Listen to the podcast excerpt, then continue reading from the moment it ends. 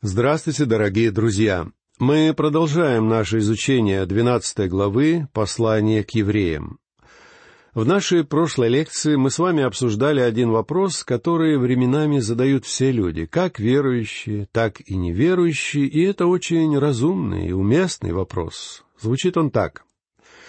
Почему самые достойные и праведные люди в этом мире испытывают порой страдания? Библия настойчиво убеждает нас в непреложности этого факта, и сам Господь Иисус говорил своим ученикам, «В мире будете иметь скорбь». Также здесь, в двенадцатой главе послания к евреям, в стихах с пятого по восьмой, мы читаем об этом такие слова. «Сын мой, не пренебрегай наказание Господня и не унывай, когда Он обличает тебя. Ибо Господь, кого любит, того наказывает, бьет же всякого сына, которого принимает. Если вы терпите наказание, то Бог поступает с вами как с сынами. Ибо есть ли какой сын, которого бы не наказывал отец? Если же остаетесь без наказания, которое всем обще, то вы незаконные дети, а не сыны. Так почему же страдают Божьи люди? На этот вопрос в Библии не существует короткого и однозначного ответа, и в нашей прошлой лекции мы подробно говорили о причинах, приводящих к этим страданиям. Первой причиной является наша собственная неосмотрительность, а также наши собственные грехи, как нынешние, так и прошлые. Еще одной причиной наших страданий является то, что иногда мы должны твердо встать на сторону правды и отстаивать принципы нашей веры. Следующей причиной страданий Божьих детей является то, что у Бога есть определенная высокая цель для этих страданий, и Он не всегда открывает ее своим людям. И, наконец, последняя причина, почему на долю Божьих детей выпадают страдания, состоит в том, что эти страдания являются Божьим воспитанием. Именно эту мысль мы с вами находим в шестом стихе этой главы. Ибо Господь, кого любит, того наказывает, бьет же всякого сына, которого принимает. Еще учась в школе, я в компании нескольких сверстников попал в серьезные неприятности. Моего отца вызвали в школу, и он пришел за мной, чтобы забрать меня домой. Я помню, как он шел через наш большой школьный двор, твердо зная, кто именно ему нужен. Знаете, кого он искал среди всех этих детей? Он искал своего сына. А, найдя меня, он отвел меня домой и как следует наказал. Отец не стал наказывать никого из других детей, потому что они были чужими детьми. Он наказал своего собственного сына, которого любил. Мой отец погиб, когда мне было четырнадцать лет. Но теперь у меня есть Небесный Отец, который порой делает в точности то же самое, то есть наказывает меня по своей любви. Прочтем далее девятый стих. «Притом, если мы, будучи наказываемы плотскими родителями нашими, боялись их, то не гораздо ли более должны покориться Отцу Духов, чтобы жить?» Поверьте мне, друзья мои, я слушался своего отца. Тогда мы и понятия не имели обо всех этих новых теориях психологии, когда утверждается, что человеку не нужно обращать никакого внимания на своих родителей и что родители не должны наказывать детей. Мой отец наказывал меня, а я слушался его. И автор говорит здесь, что если мы слушаемся наших земных родителей, то не гораздо ли более должны покориться Отцу Духов, чтобы жить? Независимо от того, имеете вы обыкновение слушать ваших земных родителей или нет, вам лучше слушаться вашего Небесного Отца. Далее автор послания к евреям продолжает развивать эту мысль, говоря, что дети Божьи должны покориться Отцу Духов, чтобы жить. Я думаю, что здесь имеется в виду жизнь христианской жизнью во всей ее полноте. Но я думаю, что в этих строках присутствует также и негативный аспект, который состоит в том, что порой Небесный Отец учит нас достаточно жестоко. Более того, есть даже такое понятие, как грех к смерти. Грех к смерти — это такой грех Божьего чада, в результате совершения которого Небесный Отец решает забрать свое непокорное дитя из этого мира, потому что видит, что своими действиями этот ребенок порочит и позорит его. Автор говорит, что верующим будет лучше слушать своего Небесного Отца, потому что он учит своих детей в любви. Однако, если человек будет упорствовать в своем грехе, Бог может забрать его к себе. Прочтем десятый стих. «Те наказывали нас по своему произволу для немногих дней, а сей для пользы, чтобы нам иметь участие в святости Его». Я вспоминаю, что иногда мой земной отец был весьма сердит на меня и, не колеблясь, изливал на меня этот гнев. Но даже и это, я уверен, он делал для моей пользы а мой Небесный Отец всегда учит и воспитывает меня исключительно для моей пользы. И в этом у меня нет никаких сомнений. Это наказание предназначено для того, чтобы нам иметь участие в святости Его. Я уверен, что для человека попросту невозможно стать взрослым и зрелым сыном Бога иначе, нежели через Божье воспитание. Прочтем одиннадцатый стих. Всякое наказание в настоящее время кажется не радостью, а печалью, но после, наученным через него, доставляет мирный плод праведности. Мне это напоминает шутку о мальчике, отец которого перед тем, как выпороть сына, сказал ему, «Сынок, поверь, мне это причиняет даже больше страданий, чем тебе». Смышленный ребенок ответил, «Конечно, папа, но только болит у нас в разных местах. Бог наказывает своих детей, и Он не получает от этого никакого удовольствия, но продолжает делать это, потому что мы с вами нуждаемся в данном наказании. И хотя в тот момент, когда мы испытываем это наказание, оно не приносит нам удовольствия, после, наученным через него, оно доставляет мирный плод праведности. Бог воспитывает нас через подобные наказания, преследуя вполне определенные цели. Я вспоминаю еще одну забавную историю, героем которой оказался пациент клиники для душевнобольных. Однажды в эту клинику пришел посетитель и увидел пациента, который изо всех сил колотил себя палкой по голове. Озадаченный этим зрелищем, посетитель подошел к больному и спросил, зачем он так сильно бьет себя, и неужели ему не больно. Пациент ответил, «Конечно же больно, но зато как приятно, когда я прекращаю это делать». Бог воспитывает нас через различные наказания вовсе не для того, чтобы нам было приятно, когда это наказание заканчивается. Он вовсе не посылает нам плохое здоровье, чтобы мы научились ценить хорошее здоровье, когда оно возвращается. Во всех тех воспитательных мерах, которые Бог посылает нам, всегда имеется определенная цель. Однако давайте задумаемся, как мы ведем себя, когда Бог начинает нас воспитывать. В принципе, существует четыре типичные реакции, которые люди проявляют в ответ на воспитующее действие Бога. Об этих четырех реакциях идет речь в этой главе. Первую из них мы находим в пятом стихе. «И забыли утешение, которое предлагается вам, как сынам. Сын мой, не пренебрегай наказание Господня». Первая из возможных реакций человека состоит в том, что он может пренебрегать Божьим наказанием. Верующий может относиться к происходящему с ним легкомысленно, не делая для себя никаких выводов. Человек может вести себя как фаталист, который говорит, что ж, у меня возникли проблемы.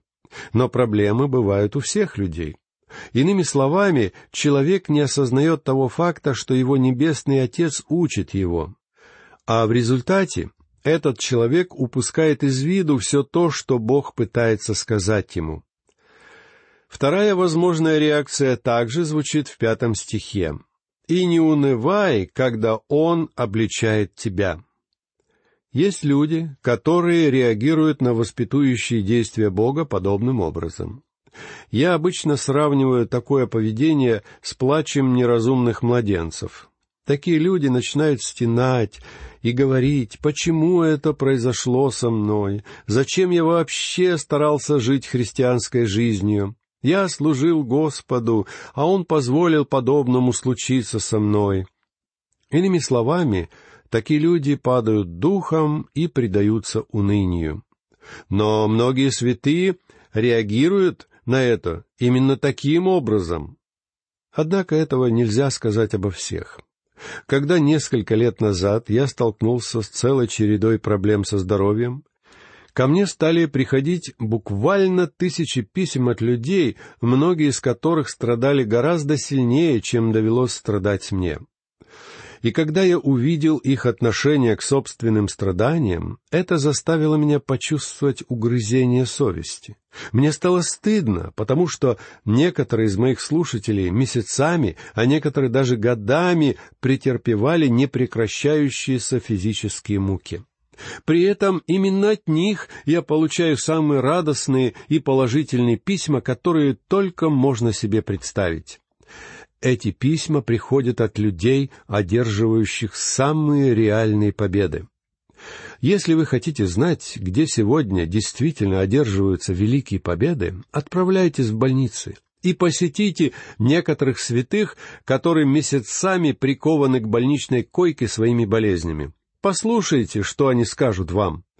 Их слова заставляют меня испытывать стыд. Мы можем унывать, но эти святые не унывают и не ослабевают духом, потому что Господь укрепляет их. Третья возможная реакция человека на страдания отражена в седьмом стихе. «Если вы терпите наказание». Это очень опасный настрой именно потому, что он очень близок к истине. Такое отношение обычно демонстрирует христианский ханжи. И мне это почему-то очень напоминает индийского факира, который добровольно ложится на доску с торчащими из нее гвоздями и подолгу лежит на ней. Этот человек не обязан ложиться на гвозди, и тем не менее он делает это.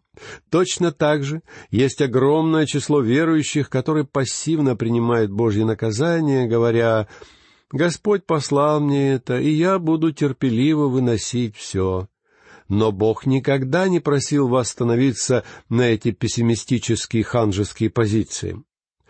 Если вы столкнулись с неприятностями, почему бы вам не обратиться к Богу и не спросить Его, «Господь, почему Ты послал мне это испытание?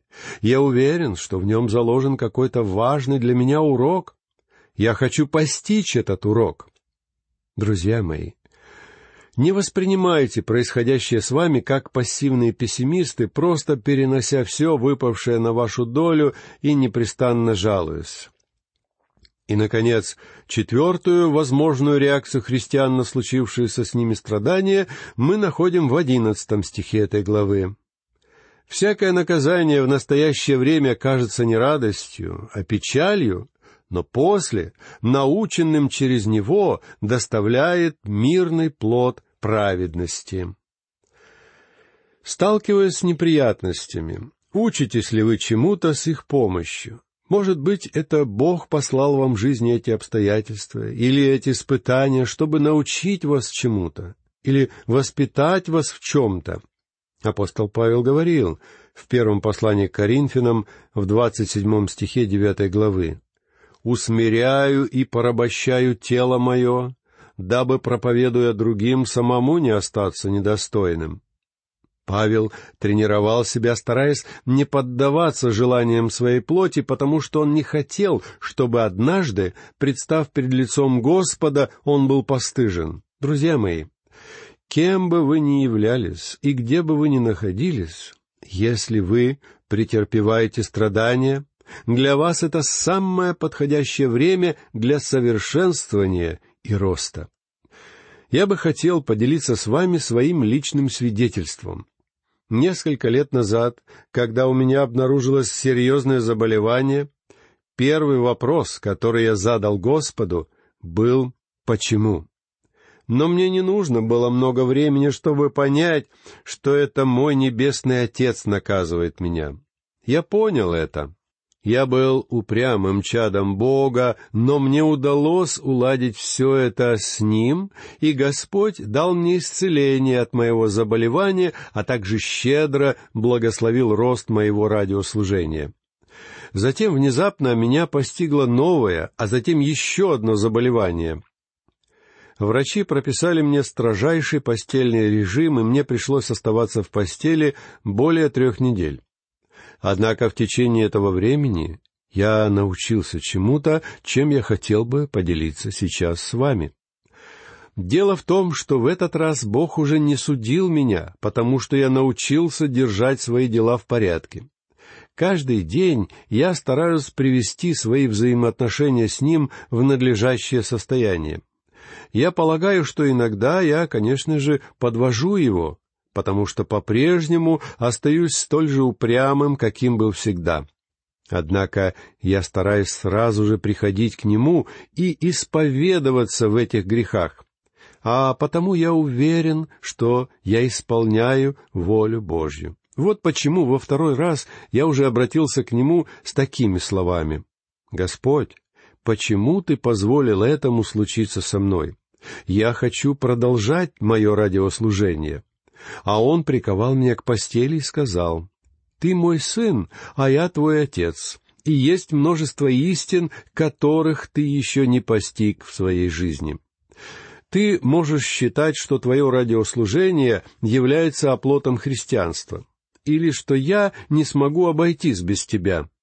Но теперь тебе придется провести время в постели и научиться чему-то, я твой отец, и ты должен научиться терпеливо переносить все невзгоды ради меня. Ты еще не знаешь, что значит пребывать в покое и уверенности, ибо ты не знаешь, что значит в полной мере полагаться на меня. Мне потребовалось немало времени, но в конце концов я сказал ему, «Хорошо, отец, если ты хочешь, чтобы я лежал здесь, я буду лежать. Я хочу постичь этот урок, который ты приготовил мне. Наказания Господни должны воспитывать нас.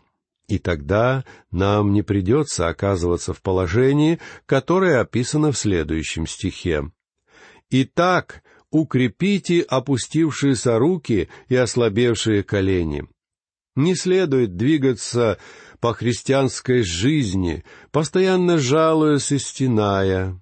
У меня есть один знакомый, который, когда его спрашивают, как обстоят у него дела, всегда начинает подробно рассказывать о своих делах. На это ему обычно требуется около четверти часа, но и без этого всегда ясно, что он весьма неудовлетворен всем происходящим. Поэтому я перестал спрашивать его о делах, зная, что он все время ходит на ослабевших коленях, опустив руки. Но позвольте мне сказать вам, что кто-то постоянно наблюдает за вами. Как вы переносите трудности, которые даются вам от Бога? Переносите ли вы их как необходимое воспитание выносливости и терпения? Говорите ли вы себе, что это ваш отец воспитывает вас, и в этом воспитании есть вполне определенная цель и вполне конкретный урок, который вы должны постичь? Прочтем двенадцатый и тринадцатый стихи. Итак, укрепите опустившиеся руки и ослабевшие колени, и ходите прямо ногами вашими, дабы хромлющее не совратилось, а лучше исправилось. Я буду с вами совершенно откровенен и признаюсь, что я никогда не мог до конца понять, что именно хотел сказать автор, говоря «ходите прямо ногами вашими». Может быть, мы должны ходить прямыми путями, чтобы слабые святые могли следовать за нами. Или же мы должны ходить прямо, чтобы у нас не выработалась привычка хромать. Сегодня есть немало христиан, уже укоренившихся в своем увечье. Эти люди непрерывно жалуются и критикуют все, не являясь достойными свидетелями для Бога. И при этом они создают видимость своей особой набожности и святости. Далее давайте прочтем четырнадцатый стих. «Старайтесь иметь мир со всеми и святость, без которой никто не увидит Господа». Друзья мои, мы должны стараться иметь мир со всеми людьми, а точнее со всеми теми, кто позволяет нам сохранять с ними мир. Дело в том, что бывают люди, которые просто не желают находиться ни с кем в мире. Но мы должны делать все от нас зависящее, чтобы находиться в мире со всеми людьми. Во всяком случае, со всеми христианами, ибо нам всем предстоит пройти одно и то же поприще. Старайтесь иметь святость, без которой никто не увидит Господа. Если эти строки означают, что мы сами должны производить святость, тогда я должен опустить руки, потому что у меня нет никакой святости. Однако есть мир, который приходит к нам через кровь Христа. Итак, оправдавшись верою, мы имеем мир с Богом через Господа нашего Иисуса Христа, как пишет апостол Павел в начале пятой главы послания к римлянам. Если у меня и есть какая-то святость, то только потому, что Христос сделался моей праведностью, и если я окажусь в присутствии Бога, это произойдет только потому, что Христос умер за меня. Это вселяет уверенность, друзья мои, и придает мне желание двигаться вперед по этому христианскому поприщу, которое предстоит всем нам. Апостол Павел тренировал себя, стараясь не поддаваться желаниям своей плоти, потому что он не хотел, чтобы однажды, представ пред лицо Господа, он был постыжен. Друзья мои, кем бы вы ни являлись и где бы вы ни находились, если вы претерпеваете страдания, для вас это самое подходящее время для совершенствования и роста. Давайте же будем вместе двигаться вперед, живя в этой жизни для Него. И этой мыслью я хочу закончить наше сегодняшнее повествование и попрощаться с вами. Всего вам доброго, до новых встреч.